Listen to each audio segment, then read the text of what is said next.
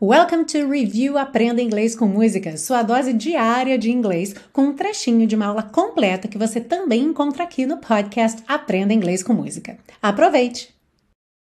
Bom, logo no começo da música, a gente tem I'll never find the words my love to tell you how I feel my love.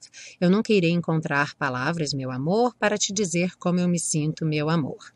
To tell you how I feel para te dizer como eu me sinto, ou seja, com o objetivo de te dizer como eu me sinto.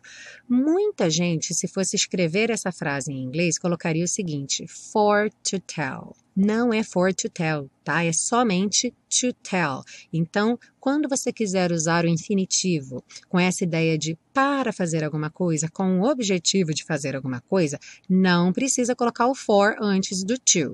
Vamos ver alguns exemplos. Eu vou à escola para estudar. I go to school to study. Eu estou indo para casa para descansar um pouco.